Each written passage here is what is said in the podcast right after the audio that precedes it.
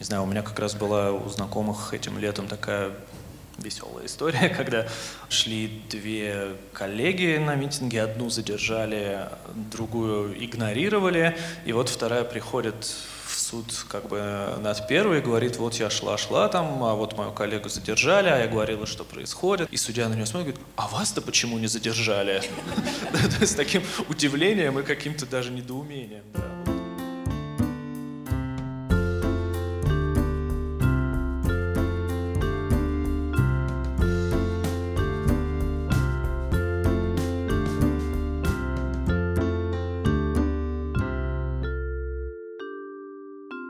Всем привет, это подкаст «Норм». Меня зовут Даша Черкудинова. А меня Настя Курганская. Это не совсем обычный выпуск. Мы записывали его не в Москве, а в Казахстане, в городе Алматы. Куда нас позвали на фестиваль The Art of Storytelling, чтобы мы провели там открытую запись подкаста «Норм». Мы чуть-чуть попозже расскажем вам про это, а пока сообщаем вам, что, что у нас, нас есть два важных объявления. Верно.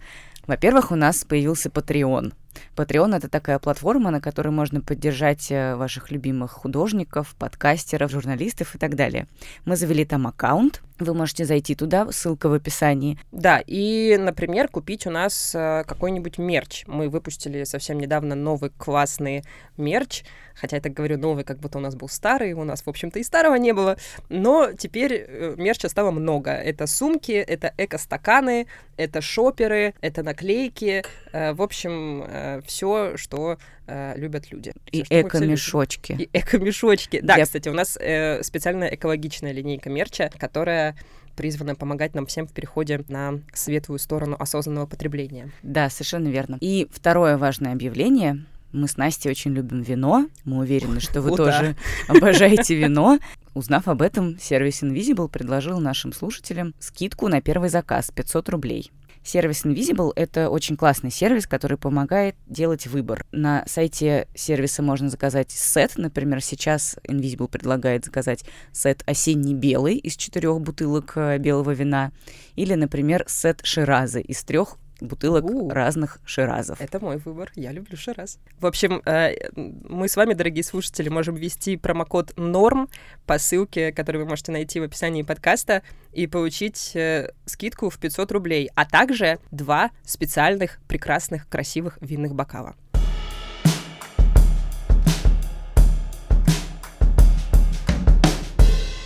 Возвращаемся к нашему лайву. Так вот, это был лайв, который мы провели вместе с нашими друзьями и нашими гостями, журналистом э, издательского дома «Коммерсант» Александром Черных. И руководителем онлайн-издания «Власть Казахстан» Вячеславом Абрамовым, который рассказывал нам о протестах в Казахстане. Важно сделать примечание.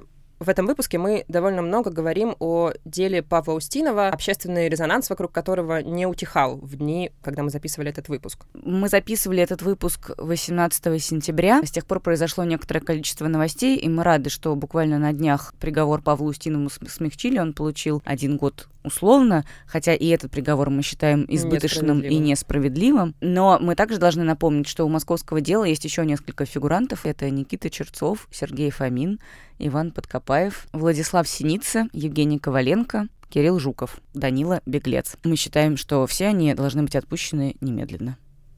Ну а теперь поехали. Да, друзья, привет! Это подкаст «Норм». Я Настя Курганская. Я Даша Черкудинова. Мы очень рады, что у вас так много в этом зале. Вообще мы рады, что нас пригласили. Большое спасибо.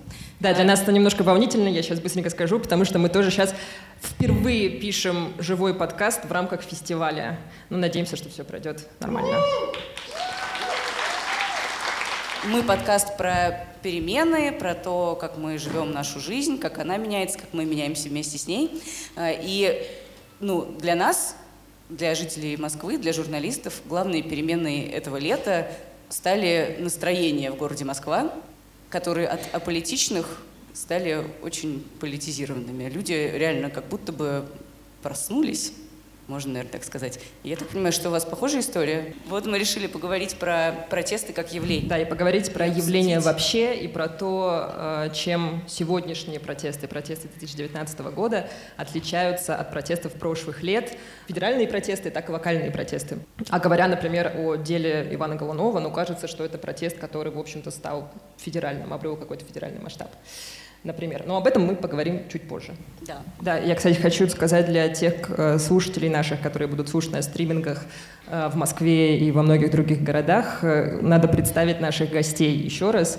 Александр Черных, корреспондент коммерсанта, который много лет освещает протесты. Саша, сколько ты лет освещаешь протесты? В «Коммерсанте» 9. А до Да, коммерсанта? До «Коммерсанта» еще года 4, а еще до этого еще и ходил на них как участник, активист тоже лет 5. В общем, эксперт по протестам. Да, Вячеслав Абрамов, руководитель интернет-журнала «Власть», а, с которым мы поговорим про протесты в Казахстане, про локальные протесты вообще. В России принято считать большой части населения, что протесты возникают, когда на них кто-нибудь дает денежки, кто-нибудь э, из-за границы. Но мы, конечно, так не считаем. Мы считаем, что протест возникает, когда создается некоторая ситуация. И в этом году э, ничто не предвещало в Москве на самом деле э, вот того, что происходило, пока наши власти не облажались трижды. С Голунова, с делом сестер Хачатурян и с Мосгордумой. Ну, были еще какие-то мелкие косяки, на которые мы были бы готовы закрыть глаза, но вот эти как бы случаи, просто вопиющие, естественно. Я как э, тоже ну, в каком-то смысле, наверное, ветеран протестного движения, ну, типа я с 2007 года ходила на марши несогласных, еще на какие-то штуки, но при этом не освещала их, а просто наблюдала со стороны. И мне, конечно, кажется, что в 2019 году все по-другому, что гражданское общество там вступается за людей, что выходят люди с какими-то серьезными лицами, а не с веселыми плакатиками, э, что все как бы стало очень, не знаю, могу ли я сказать слово профессионально, но как будто бы все хорошо понимают, зачем они пришли и чего они требуют. Но нужно спросить у Саши, который профессионально этим занимается. Саш, что, изменилось что-то? Слушай, ну, я бы не сказал... Я скажу и да, и нет, наверное, так, э, потому что, в принципе, конечно, если сравнивать там с маршами несогласных, которые были очень-очень давно, то, конечно, изменилось многое. Если сравнивать там с протестами последних трех, четырех, пяти лет, которые, в общем, и дома с Гордумой, и всего остального тоже проходили регулярно, то, наверное, со стороны я бы не сказал, что что-то изменилось. Потому что, ну, как, э, например, все было во время президентских наших выборов, которые были в прошлом, позапрошлом, уже все слилось, э, когда там требовали допустить э, Навального, сторонники Навального к выборам, и они точно так же ходили на митинги, которые им точно так же не согласовывали, и они даже собирались в тех же самых там местах, то есть нам не согласовали митинг, поэтому мы встретимся на Пушке и пойдем куда-нибудь. Это довольно похоже на то, что было там и в этом году, нам не разрешили митинг, поэтому мы встречаемся где-нибудь вот тут и тоже будем ходить по бульварам, и все равно все заканчивали на около памятника Пушкину. Вот, честно, у меня было дежавю полное абсолютно, потому что, ну, тот же самый памятник, у меня уже этого памятника там на, на фотографиях в телефоне, какие-то, каких только митингов там не было за какие годы. Это это с одной стороны. И даже какие-то вот эти жесткие разгоны, которые происходили, они, в общем, в этом году, может быть, стали, на мой взгляд, чуть-чуть там, не знаю, пожестче и по неадекватнее, но по факту это выглядело, в общем, все то же самое. Точно так же хватали простых каких-то людей, точно так же, там, не знаю, били, точно так же разгоняли. Вот. Это, в общем, не сильно поменялось. Что сильно поменялось, это то, что происходило после. Если в прошлые годы, как мне кажется, людям было, в общем, достаточно того, что они там посидели в автозаках, э, сходили на суды, вот это все, то теперь вот уже нет. Теперь уже люди хотят какого-то продолжения, люди хотят как, как будто там проснувшееся чувство собственного достоинства, они недовольны тем, что их уже сажают в автозаки, а когда они видят, что людей по такому какому-то беспределу уже сажают в тюрьму, то это вызывает еще большее недовольство. Вообще, раньше, например, в прошлые годы, вот опять же, была, были в соцсетях дискуссии типа, а зачем ходить на несогласованные митинги? Это вот нехорошо, надо ходить на согласованные только. В этом году таких дискуссий уже даже практически не было, то есть люди как бы согласны, готовы выходить на несогласованные митинги, это уже, в общем, не предмет для широкого большого обсуждения. Точно так же вот со всякими поведением после протестов. А, мы видим какие-то вот эти самоорганизационные вещи, которые были, может быть, в прошлом году, там, в позапрошлом, как чат передачек, то есть когда люди там на свое, там, самоорганизуются, чтобы развозить передачки тем, кого арестовали, там, задержали и так далее. Какой-то ОВД-такси, когда люди на машинах готовы ночью ехать, забирать людей из э, ОВД и отвозить их, развозить их по домам. Ну вот бесплатно, просто потому что они были на том же митинге, но одних задержали, других нет, и те, кого не задержали, помогают тем, кого задержали. Такая вот самоорганизация, она все росла, росла, росла, и вот она вы вылилось в то, что люди уже не готовы мириться с тем, с чем они, наверное, в прошлые годы скорее мирились. Вот, наверное, в этом я вижу главное отличие. Простите, что так долго. А почему так получилось? Потому что нам а, помогли милиционеры? Сложно сказать. Во-первых, не сколько даже милиционеры, сколько, возможно, судебная система. Потому что вот как э, правильно замечали некоторые адвокаты в ходе вот этих уголовных дел, в сферу уголовного судопроизводства перетекло все самое худшее, что было в сфере административного судопроизводства. Потому что вот все то, что возмущает людей сейчас там в делах э, Устинова, Котова, Губайдулина и остальных, это как бы то, что, э, там, не знаю, суд отказывается смотреть, э, там, не знаю, видео, и то, что суд сто процентов доверяет там словам э, полицейских, но ведь это же было и раньше, это было все да, последние после болотки годы. 6 мая точно всегда, такое было. Это, нет, это всегда было, но смотри, после болотки все-таки там было это, может быть, не так вопиюще, не так быстро. Одни дела эти вот болотные, они же очень долго тянулись, они там очень растянуто во времени брали людей, еще что-то, а тут такие бац-бац-бац, всех похватали как бы там уже через несколько дней и за три дня там рассмотрели и так далее. Такое уже было, но в административке. Такое было абсолютно, когда ценой вопроса был штраф там типа в 10 тысяч рублей, э, арест 15 суток.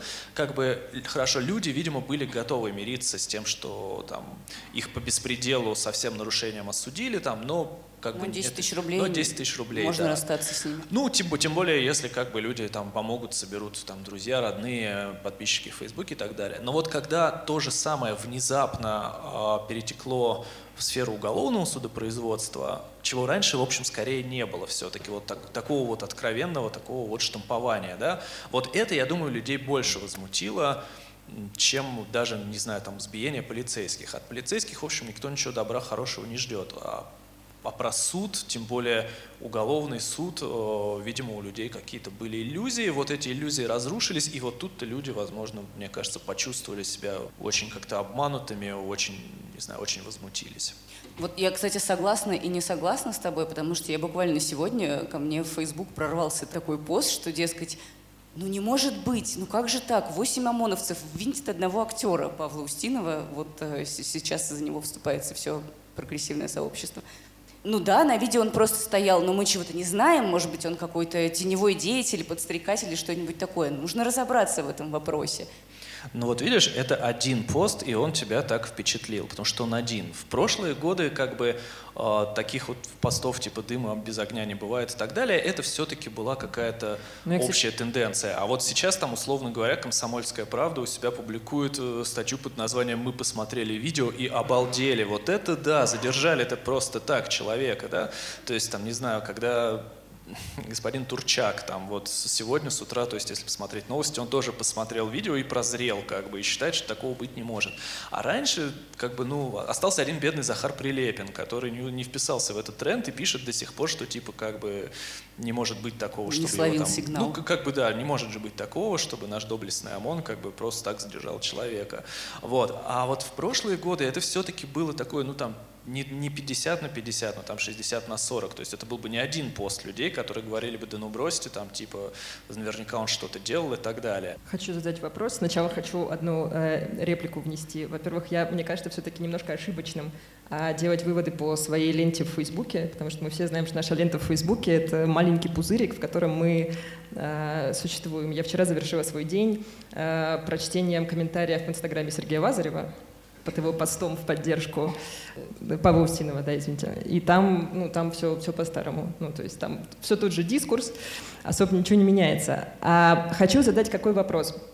Довольно много я сейчас вижу, опять же, постов в соцсетях, и вообще бытует да, такое мнение, что отличительная черта вот этих новых протестов в том, что сейчас свои выходят за своих. То есть мы видели, как э, журналисты выходили за Ивана Голунова, мы видели, как женщины выходили за сестер Хачатурян. Сейчас мы видим, как э, выходят актеры, не знаю, селебрити, телеведущие. Много я читаю сейчас о том, что вот это, это плохо. Как бы вопрос ко всем. Что вы думаете об этом? Плохо это, хорошо? Как вы считаете? Ну вот с одной стороны, да, то, что это плохо, можно понять, и у этого есть какой-то свой... У людей, которые это говорят, их, их можно понять. С другой стороны, я какой-то сторонник э, теории о том, что капля камень точит, и о том, что там стены рухнут, и плотину прорвет.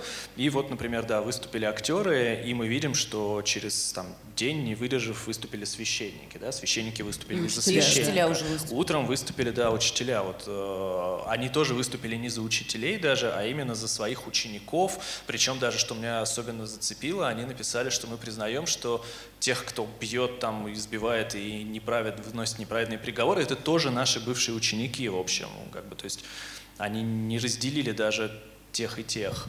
И, возможно, как раз вот это такая первая ласточка, первое такое что-то, что выходят все за всех, а не только свои за своих. Если это на этом и остановится, там, а на этом может остановиться, если сейчас там отпустят, условно говоря, самых вот жертв э, наиболее невинных. Может быть, на этом все остановится, но это уже как некий прецедент, как некая такая точка, до которой расширилось все, и в следующий раз с этой точки все пойдет. Может быть, там через год уже будут выходить там не только актеры за актеров, а там еще кто-то, еще кто-то. Это как вселенная расширяется, вот и она расширяется, и расширяется, расширяется. Видимо, она расширяется медленнее, чем мы ожидаем. Ну вот я хочу надеяться на то, что это все не просто так, а это все будет улучшаться, в том числе вот и в этой истории, что свои за своих. Ну, интереснее, что, еще, извини, пожалуйста, как будто бы нужно, чтобы схватили какую-то важную фигуру из сообщества, чтобы все остальное сообщество такое, боже мой, как же так?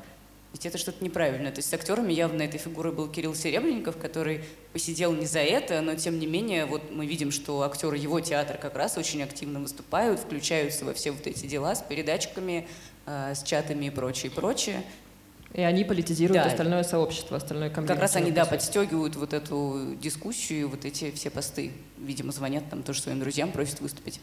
Я, честно говоря, не думаю, что в этом есть что-то плохое, когда свои выступают за своих, потому что мы с вами прямо сейчас в Казахстане, где никто ни за кого долгое время не выходил. То есть, в принципе, даже когда мы, мы видели какие-то примеры очень плохие, да, а, не было примеров, там, подобных примеру Ивана Голунова или Павла Устинова прямо сейчас, когда ну, все довольно очевидно, там, э, все сшито белыми нитками, там, и суд ведет себя, ну, таким образом, как будто вообще он ослеп и там не руководствуется ничем, ни, ни уголовным кодексом, ни совестью, ни всем, чем должен руководствоваться. У нас все-таки, мы вот сегодня с утра это обсуждали постоянно это обсуждаем, мы постоянно про это говорим, что э, у нас всегда было впечатление, что все-таки, ну, как-то дела стараются шить талантливее, что ли, шить э, адекватнее, да, чтобы меньше было возможностей э, предъявлять претензии. И тем не менее есть какие-то есть какие-то случаи. Вот прямо сейчас мы один из них наблюдаем, когда э, после 10 лет в тюрьме человек, который возглавлял национальную атомную компанию мог быть освобожден условно-досрочно и не был освобожден, потому что несколько лет назад суд придумал, что э, необходимо ему вменить огромный совершенно штраф э, за, за значит, э, те вещи, которые, тот ущерб, который он якобы этой э, компании нанес, и он, соответственно, суд постановил этот ущерб взыскивать, а человек к этому моменту уже 9 лет в тюрьме находился, а в тюрьме он может работать, там, например, в швейном цеху или в библиотеке при идеальном каком-то сценарии, потому что работа в библиотеке в тюрьме – это такой идеальный сценарий в наших условиях. А, и, естественно, там никак он не может компенсировать сумму, которую, если на рубли переводить, она тоже колоссальная окажется, а в тенге она вообще звучит как 99 миллиардов. То есть это очень много. И, естественно, человек не сможет компенсировать эти деньги никак э, до выхода из тюрьмы, и, наверное, по выходу из тюрьмы не сможет. Но вот пока он находится там, он, получается, лишается шанса на освобождение. И мы прямо сейчас наблюдаем, как люди очень разные на самом деле тоже. Э, не только свои, потому что ну, столько атомщиков в стране не найдется, но и там журналисты, и общественные деятели, и какие-то простые люди, они выступают в поддержку этого человека, а, и даже не столько, наверное, разобравшись в его деле, сколько из соображений какой-то гуманности, потому что тяжело больной человек, который провел уже в заключении 10,5 лет, кажется, может быть освобожден за 3,5 года до окончания своего срока, не дожидаясь этого момента, да, потому что есть серьезная угроза его болезни. Поэтому вот прямо сейчас мы видим по всей стране акции, они не, они не многочисленные, они не массовые, но мы их видим, их много, это там, одиночные пикеты, это какие-то небольшие митинги, где люди требуют освобождения Мухтара Джакишева. Это его имя. И в этом смысле это, а, ну, наверное, один из редких случаев, когда, в принципе, в Казахстане есть вот это движение, когда какой-то человек, он становится такой фигурой соучастия, да, то есть когда человек готов сказать, да, я рискую, я, меня могут задержать, меня могут там оштрафовать, меня могут подвергнуть административному аресту там на 15 суток, но я этого не боюсь, я готов выйти и требовать там свободы, например. И сейчас это требование звучит шире, то есть требует просто свободу всем политическим заключенным. В этом смысле это такой единый с Москвой сейчас а, лозунг, потому что и в Москве этого требуют, и в Алматы этого требуют, и в Астане это требуют.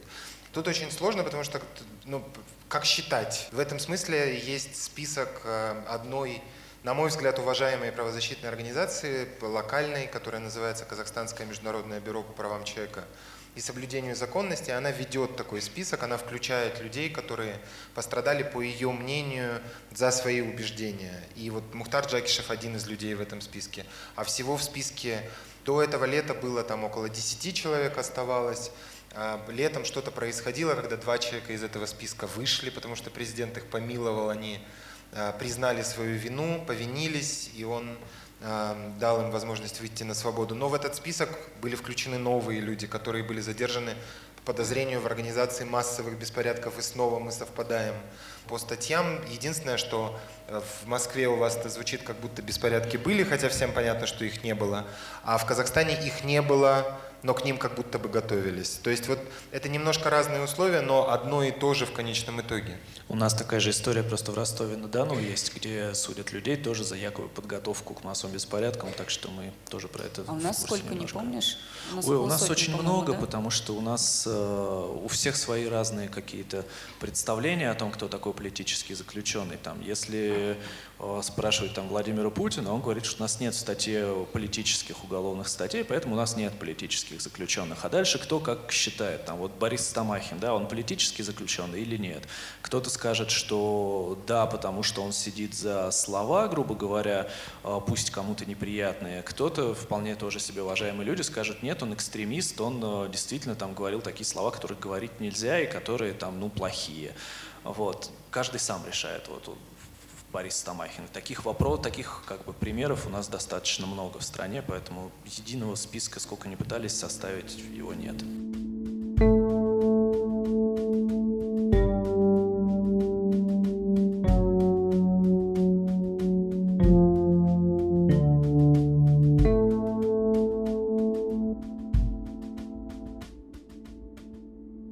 Слава, когда говорил, мне пришла в голову аналогия, ну, просто ты говоришь, и как будто бы звучит так, что у нас ситуация чуть пожестче. И мой следующий вопрос к тебе будет, э, как, вы вообще думаете, не, не пойдете ли вы по русскому сценарию? Э, но я просто вспомнила 2011 год э, и выборы в Беларуси, и после этого вот эти молчаливые протесты. Помните, когда выходили белорусы на площадь и просто стояли или там хлопали в ладоши, их хватали, увозили, сажали на годы, был такой эпизод, когда задержали человека с одной рукой за то, что он аплодировал, и за это Лукашенко дали Шнобелевскую премию, но он ее не взял. И, естественно, в 2011 году мне казалось, что это абсолютно невозможно в России, потому что у нас все-таки ну, большое государство, большая система, и она хоть как-то старается выглядеть легитимно. В Казахстане сложный момент э, политический. Он интересный, но очень сложный, я попытаюсь объяснить почему. В реальности ситуация здесь всегда была жестче, чем ситуация в России. То есть э, поэтому и не осталось там политической оппозиции, поэтому и не осталось каких-то организаций, которые готовы открыто говорить, поэтому осталось очень мало медиа, которые э, ну, даже просто протесты освещают, мало кто у нас в принципе о них пишет.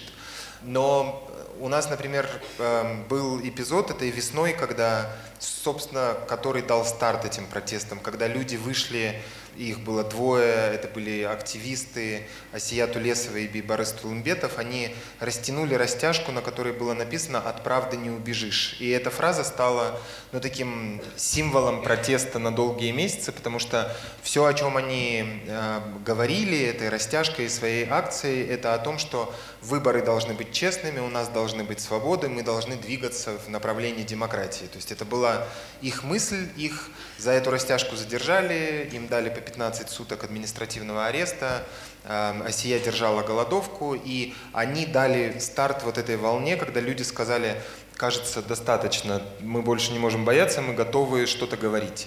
И вот в этой волне мы видели очень разные примеры. Мы видели примеры, когда людей винтили, их не били дубинками. В Казахстане полиция не использует этот метод устрашения. Повезло. Да, и это в какой-то мере, наверное, везение, если можно использовать это слово. Но мы видели другие примеры, когда несколько человек были задержаны, не выходя ни на какие протесты. И им, а, про них, например, сейчас нам говорят о том, что у них в домах нашли дымовые шашки и они готовили э, там что-то очень серьезное и так дальше. И у нас, естественно, как у общества должны быть сомнения в том, что это правда, потому что мы видели много-много примеров в своей истории, когда подобные утверждения были несправедливыми, там, неправдивыми и так дальше.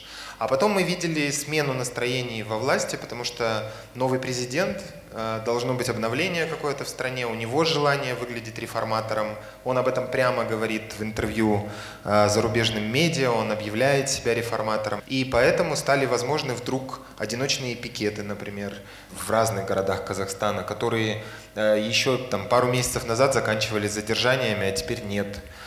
Стало возможно в Алмате шествие, которое активисты назвали маршем, но от этого оно не, стало, не перестало быть шествием, и которое они с успехом провели по центру города, растянув э, несколько э, плакатов, растяжек и э, скандируя очень важные и правильные слова про ценность Конституции, веру в демократию и требование того, чтобы страна менялась быстрее, потому что ну, мы уже, кажется, просрали 28 лет, и не хочется дальше также, а хочется все-таки каких-то действительно более быстрых перемен и так дальше. И вот в этом смысле эта волна протестов, она настолько неоднородна, что однозначно говорить, что у нас не так жестко, как у вас, например, я не могу, но однозначно мы сейчас видим по Москве и по тому, что происходило и 27 июля, и 3 августа, и потому что происходит сейчас в российских судах, что вот эта попытка запугать людей э, вот этими э, жуткими приговорами, но она, кажется, не дает никакого эффекта. Не работает, да. Она просто не работает. И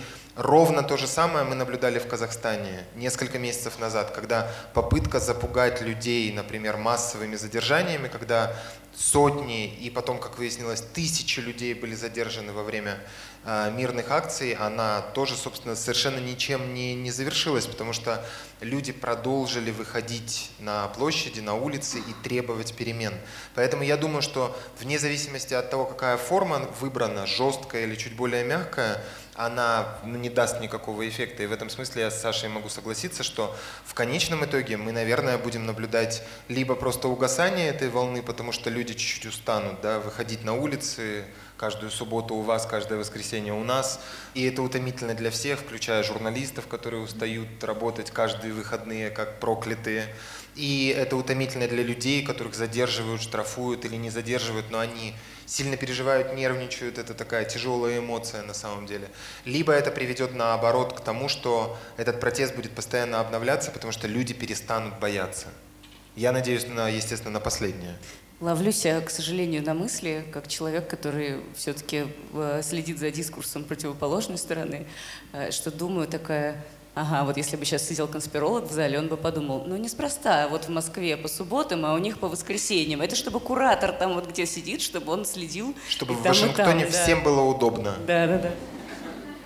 Но в реальности мы, мы всегда будем наблюдать эту конспирологию, мы всегда будем наблюдать вот эти бесконечные версии о том, кем это спонсируется, мы всегда будем наблюдать а, одни и те же примерно мысли о том, что все эти протесты, вот они начались в Казахстане, они начались в Москве, это все не просто так, это все связано конечно. между собой. И это бесконечное перетирание вот этой теории заговора, которая жива в наших странах, процветает в наших странах и так дальше, она в реальности никуда же не ведет. И я просто, правда, про себя все время надеюсь, все эти годы, пока читаю эти теории, что когда-то эти люди должны ну, уже понять, что это не так, что это правда вызвано тем, что люди ну, перестают соглашаться с тем, что видят, а, вот просто перед собой, ну, потому что это в какой-то момент становится совершенно невыносимо. Мне в этом плане, как раз, если говорить о теориях заговоров, мне ужасно нравится история о том, как у нас в советское время там КГБ считало рок и все остальное такой вот западной заразой, которая заслана, значит, чтобы расслевать нашу молодежь, с которой надо бороться как некая такая буржуазная вещь. И в то же самое время американские консерваторы там считали, что вот этот вот рок это вот все то, что, значит, какие-то советские там, не знаю, влиятельные там люди засылают, чтобы разваливать, развращать вот эту прекрасную американскую молодежь, чтобы она там не ходила воевать э, за свободу и демократию. Ну, То да. есть конспирологи как бы друг А друга переигрывали. На фестивале нашествия одни патриоты. И танки, да, да, да. Танков в этом году не было, кстати.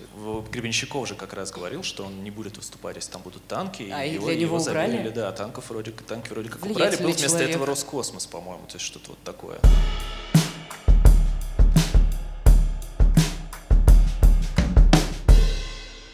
Кстати, про влиятельных людей тоже хочется поговорить. Я- Довольно смешной вышел кейс э, с Максимом Галкиным, супругом Аллы Пугачевой. Да, Э, Максим Галкин стал влиятельным политическим инфлюенсером. Неожиданно он стал политическим инфлюенсером, э, и он записал э, свою ноту протеста. Свой дис. Во время, свой дис. Во время дела Голунова, и через час Голунова отпустили, и все такие, господи. Но на самом деле это, это какой-то очень важная и показательная вещь, и с одной стороны можно сказать, что это какая-то, ну, какое-то, какая-то фрон- фрондерство в рамках дозволенного, и что это как-то стыдно не выходить на улицу, но при этом записывать свои дисы или там менять аватарки и так далее в Фейсбуке, ну вот на вот эти свободу всем немедленно и так далее.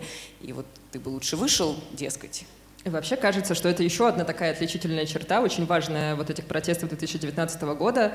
Они очень сильно виртуализированы. Ну, то есть э, мы помним, что когда э, было дело Голунова, опять же, вся лента у нас у всех в фейсбуках, ну, в Москве, по крайней мере, да, просто окрасилась, да, то есть как бы все люди поставили себе на аватарке надписи «Свободу Ивана Голунову», и опять же тоже есть мнение о том, что это плохо, что это недостаточно радикально, что вот этот протест аватарок, ну, это не серьезно, а серьезно это выйти на улицы. Но мне кажется, у меня есть мнение, ладно, я потом ему скажу, что вы об этом думаете? Ну, я отмечу, что про то, что вся лента окрасилась в свободу Голунову, говорил человек, который 15 минут назад говорил, А, что ну не да. надо судить по своей ленте Фейсбука. И, в общем, она, конечно... Ну, у меня даже просто дальние родственники уже, знаешь, из Ставрополя поставили себе на аватарке все это. Это, конечно, да, уже, да, это показатель. По поводу Максима Галкина я могу сказать, что это такая предпоследняя какая-то ступень, а вот когда свое видеообращение запишет Алла Пугачева, вот тогда-то все и закончится, тогда-то как бы режим и навернется. Потому что она записывает. Случится революция. Не Ну, Мне кажется, это говорить. с, да. как бы с позволения Я бы сказал, коронация. Мне кажется, она коронация просто э, суфлер держит ему, потому, потому что он читает абсолютно так же, как она. Максим, еще дубль. Максим, привет вам, вы Да. Ну классный. или должно быть какое-то одобрение, по крайней мере, этого Да, действия, мне кажется. Не, мне кажется просто, что такие люди, как Максим Галкин, чувствуют себя очень защищенными, такие, ну, записывая такие обращения. Очевидно, что А Максим мне кажется, что им наоборот страшнее, ты знаешь? Мы, мы тоже про это все время разговариваем, потому что им же, ну, по правде говоря, им есть что терять. То есть мы, мы такие смелые, потому что мы с голой жопой, а им, как правило, правда, есть что терять. То есть они, они, у них контракты, у них бешеные совершенно гонорары, у них э, заказы на корпоративы во всех государственных корпорациях, которые только можно себе представить.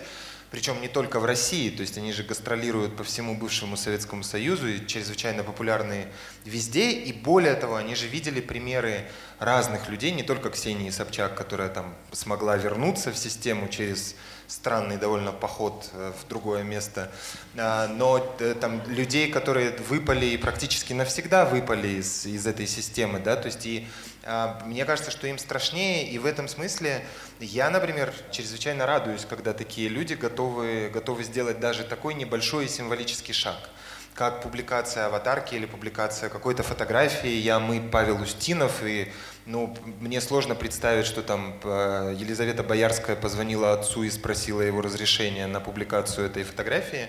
она сделала это, и это явно привлекло внимание какой-то части людей. Да, часть этих людей будет возмущена ее действиями, будет комментировать в том духе, который ты вчера наблюдала у Сергея Лазарева в комментариях, но другая часть задумается о том, что происходит. И вот те, кто задумается, их возможно, не большинство, но они, по крайней мере, появляются. И это такое правильное действие, которое, мне кажется, не надо осуждать и говорить, что лучше бы ты вышел и митинговал, или лучше бы ты mm-hmm. вышел там и что-то сделал, но ты хотя бы это сделал. Почему ты сидишь и молчишь? То есть в этом смысле мне кажется, что этого недостаточно, вне всяких сомнений, но это хотя бы какой-то, и, на мой взгляд, очень серьезный шаг. Я на самом деле абсолютно согласна. Я этот вопрос задала. Но я совершенно с тобой согласна. Мне кажется, что очевидно мы сейчас живем во время, когда самыми главными медиа становятся инфлюенсеры, становятся люди. Пост в Инстаграме певицы Бейонсе может иметь гораздо больше э, общественный вес, чем высказывание каких-то мировых политиков. Это ну, очевидно. Поэтому если инфлюенсеры, даже там такие, над которыми мы там хихикаем в кулачок, могут сделать протест простите мне это слово, оно, возможно, будет нести для кого-то какие-то негативные коннотации, модным, то почему нет? Что ты смеешься дальше? Я, я, я просто подумала, что протест, э, вот мы сейчас обсуждаем протест немножечко, как мы обсуждали в предыдущих выпусках экологичный образ жизни здоровый образ жизни. Типа, достаточно ли того, что я стала носить с собой стаканчик для кофе, или это как бы ну, какая-то пошлость, и нужно сразу сортировать весь мусор. Конечно, достаточно. Вот достаточно ли того, что я поставила себе аватарку? Достаточно. Слушайте, хочется перейти к немножко более такой практической части. Вот мы много сегодня говорили уже о том, ну, о митингах, на которые мы все ходим, о том, как там задерживают людей. Давайте немножко поговорим о том, мне кажется, это будет полезно и всем нашим слушателям, и журналистам, вообще всем, как сходить на митинг так, чтобы тебя не задержали. Есть ли какие-то лайфхаки? Саша, давай ты начнешь. Саша, ты очень опытный, давай. Я могу... Я могу Извините, как... можно Говорю, сейчас секунду, одна ремарка. Э, я помню 2012 год, вот эти все болотные, сахаровые, мы работали тогда с Настей на Вилладже, ну, как бы развлекательное медиа, такое городское, Вы вообще всегда было очень далеко от политики. И мы такие, боже, надо же как-то освещать, что же делать? Нужно написать заметку, что взять с собой на митинг. Косметичка. И там такие, ну, положите с собой в косметичку пластырь, перекись водорода, паспорт и еще какие-то Ну, кстати, нормально, Wonderzine так и делает, и мне кажется, что это хорошо хороший заход для Wonderzine а. Ладно. Балаклаву да, и коктейль Молотова не берите, оставьте дома. Балаклаву, да, не надо, за это как раз возьмут первым делом. Ну, я могу сказать только, наверное, как журналист, потому что, конечно, я последний раз участвовал на митинге не как журналист давно, а, и даже там на всех этих событиях у Голунова в этом году я был именно как журналист, который это все освещал. Вот. А я просто могу рассказать, как, как я себя веду, а потом объясню, что даже это ни от чего ну, не у тебя есть пресс-карта. Ну, у меня есть пресс-карта, да, но с другой стороны, я ничего не делаю, как uh-huh. бы. То есть я хожу и смотрю, да. А пресс-карта, конечно, тоже ни от чего не спасет в случае чего. Нет, ну просто как я хожу, я хожу там, не знаю, в одной руке держу пресс-карту где-нибудь там, или там ее вообще в нагрудный карман кладу, в другом я хожу там либо там с блокнотом, в который я усиленно что-то пишу, там, хотя потом не разбираю половину из того, что я пишу, честно говоря, уже отвык писать руками, либо с телефоном, куда я все это записываю, либо там, я не знаю, даже когда я вижу, как полицейские кого-то там винтят и подхожу, там в упор э, все это снимаю, там, я не знаю, там, они чекают, что я журналист, и я, видимо, в голове уже держу какую-то дистанцию размером там в полметра, за которую там я не подхожу, и они там меня не трогают. Хотя там бывает, они там пытаются у меня как-то схватить за руку, я говорю, я журналист, и все, они отходят. Чисто как бы для коллег такая история. И все равно как бы там в 2012 году меня это все не спасло там, да, и я тоже попал под раздачу в какой-то момент, хотя там долго разглядывал мою пресс-карту полицейский, прежде чем начать меня бить, но это как бы в общем, такой эксцесс, от которого никто не застрахован. И, честно говоря, вот как бы я считаю, что если ты как журналист идешь на какое-то мероприятие, то это твой профессиональный риск там получить. И что вот когда все возмущаются, что, о боже, они задерживают журналистов на акции, как бы я вот, для меня, я возмущаюсь, что людей задерживают на акции, а журналисты, они для того, как бы идут на акцию, чтобы рисковать, за это им платят деньги. Это как пожарный идет тушить пожар, и все такие, о боже, он же идет в огонь. Ну, как бы да. И здесь то же самое. Мы сильно переживали как-то первое задержание нашего журналиста, он здесь вот не очень далеко, Даниэр Молдобеков. И прям как-то травмировало оно нас. Мы потом постарались избежать э, любых других задержаний. Ну, в смысле, его быстро отпустили, все хорошо закончилось, никто его не бил. Но это было неприятно, мы, это стресс и для Данияра, и для нас, для всех. Но потом мы все надели жилеты, потому что мы поняли, что всех журналистов просто задерживают вместе с обычными, с протестующими, и попытались как-то себя обезопасить. Но в реальности нужно понимать, что это до конца все равно не может вас обезопасить, если вы освещаете да, акции. Конечно. Я вам могу сколько угодно разнообразных примеров привести за последние пять месяцев, когда там э, наших журналистов задерживали, потом отпускали, им не помогало практически ничего. Поэтому мы вырабатываем план перед любой акцией протеста, когда она там угрожает быть массовой, э, или понимаем мы, что вот она может закончиться какими-то последствиями, мы, естественно, для себя имеем совершенно четкий план действий. У нас есть юрист, которому мы можем позвонить, э, два адвоката, которым мы можем позвонить, потому что мы не всегда можем рассчитывать на адекватность полиции, там, силовиков. И Э, тем не менее, мы всегда готовы к тому, что что-то может пойти не так, потому что ну, это наша работа, и мы не можем себе позволить не присутствовать на этих акциях, даже если они там собирают трех бабушек в два ряда или наоборот носят супермассовый характер. Поэтому мы идем и освещаем, будучи готовыми к практически любо, любым последствиям, которые могут для нас наступить. У меня тоже есть лайфхак, надо быть девочкой и ничего не кричать. Вот меня ни разу не задерживали ни на ну, каких ну, Это, кстати, не работает. Акциях. У да, меня это... вот во время да. Э, последних протестов просто задерживали каких-то подруг и приятельниц, которые просто я не могла себе представить их в автозаке никогда в жизни, но они там оказывались. Ну, кстати, еще да, тоже интересный момент, э, что, как ни странно, иногда можно воззвать к чувствам людей, которые пытаются тебя задержать. Не тебя, а кого-то рядом с тобой. Вот моя подруга Э, на прошлых, ну вот на одних вот этих московских протестах, она увидела, как э, начинают забирать девочку какую-то маленькую, и она обратилась к полиции и сказала, ну, явно же она несовершеннолетняя, ей очень страшно, что вы делаете. Угу. И эту девочку отпустили. А какой-нибудь другой полицейский забрал бы да, эту женщину? Да, но Человеческий правда, фактор да. играет важную но роль. Но попробовать можно? Не знаю, у меня как раз была у знакомых этим летом такая веселая история, когда шли две коллеги на митинге, одну задержали, другую игнорировали, и вот вторая приходит суд как бы над первой говорит, вот я шла-шла там, а вот мою коллегу задержали, а я говорила, что происходит, а они мне не говорили. И судья на нее смотрит, говорит, а вас-то почему не задержали? С таким удивлением и каким-то даже недоумением. Вот примерно такая логика. чем закончилось, в смысле? Ну, в смысле... Оштрафовали? Оштрафовали, да, все как бы оштрафовали. Скажите спасибо, что не задержали в зале суда вторую раз. Она призналась, что она там была там сама. Да, мне кажется, фишка в том, на самом деле, что нет сейчас никаких правил. Ты можешь... Вот меня тоже никогда не задерживали, но я осознаю, что мне просто повезло. Типа я там как-то тут увернулась, тут убежала, а тут я майку не надела, то я хотела, значит, пойти, короче, на один из э, протестов майки «Я мы, Иван Голунов», а потом подумала, ой, да, надену какую-нибудь другую майку. Меня не задержали, а мою знакомую в майке задержали. Ну, то есть это везение. Мне кажется, вот сейчас это, это везение и не, и не невезение. Про одежду есть моя самая любимая история с митингов. Вот, по-моему, это прошлый был год или даже уже позапрошлый, когда э, задержали мою подругу, которая была в костюме леопарда. Wow. Вот.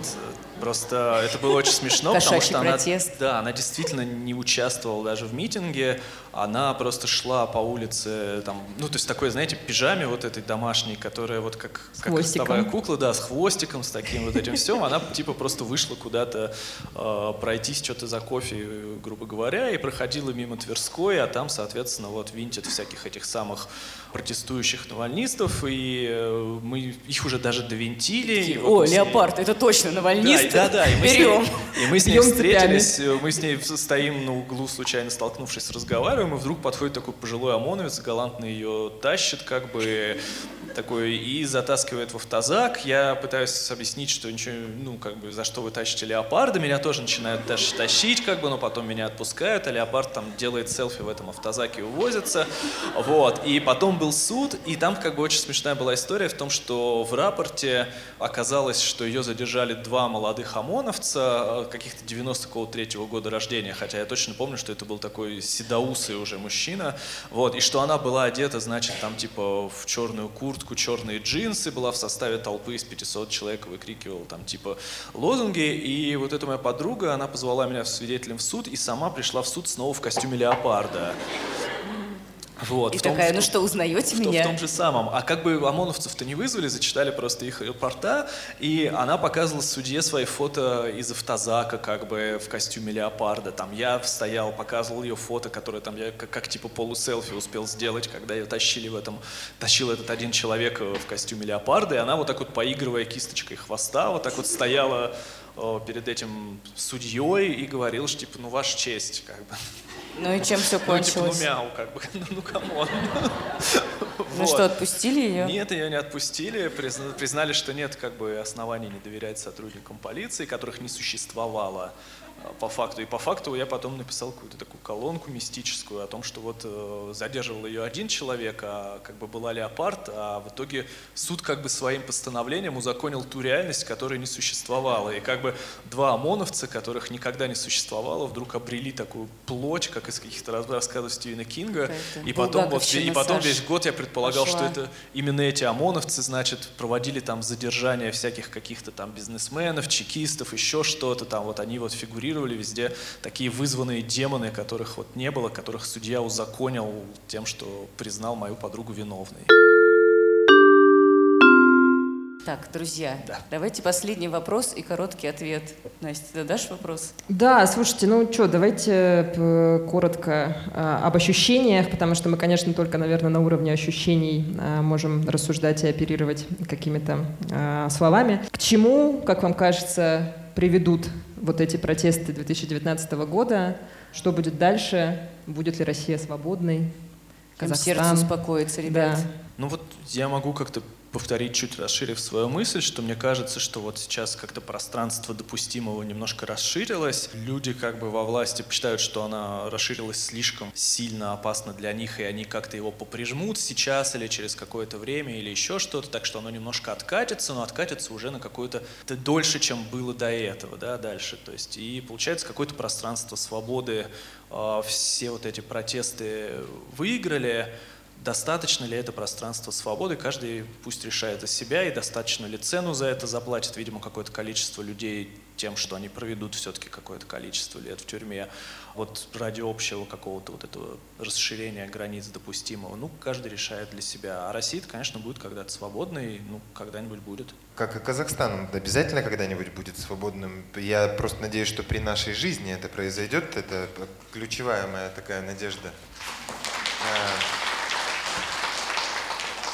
я, мне кажется, что мы прямо сейчас можем уже наблюдать некоторые последствия вот этой волны протестов в Казахстане, и эти последствия, они в росте гражданского активизма, в появлении совершенно новых лиц в гражданском обществе. И для меня самый главный, наверное, результат, помимо вот перечисленных, он еще в том, что в стране, правда, стало, на мой взгляд, в последние месяцы чуть меньше страха и в этом смысле это всегда присутствовало у людей, которые работают в медиа, например, не напишу ли я слишком много в своем репортаже там, или в своем материале, не скажу ли я так, что вот это закончится, например, концом моей карьеры, не смогу ли Парадоксально, я... Парадоксально, потому что кажется, что запугивают-то больше.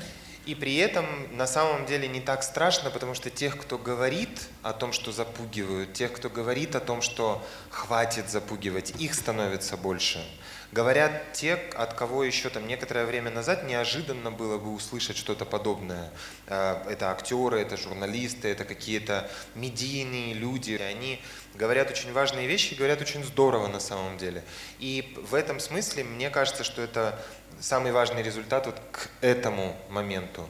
Мне кажется, дело вовсе не в том, будут ли продолжаться протесты, потому что протесты это всего лишь, вообще любые акции, это всего лишь инструмент. Мне хочется надеяться на то, что помимо того, что мы увидим какие-то новые лица, помимо того, что э, активизм будет развиваться, мы увидим и готовность власти что-то делать, да, то есть не единичные какие-то случаи, как, как в вашем случае, когда отпускают Ваню или я надеюсь, что сейчас отпустят Павла Устинова и, может быть, даже через какое-то время спустят на тормозах в целом московское дело под вот этим общественным давлением мощным.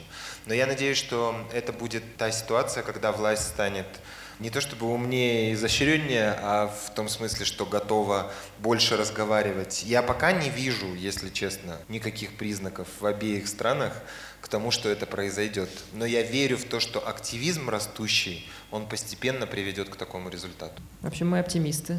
Прекрасный, прекрасная речь для окончания Да. нашего прекрасного подкаста. Thank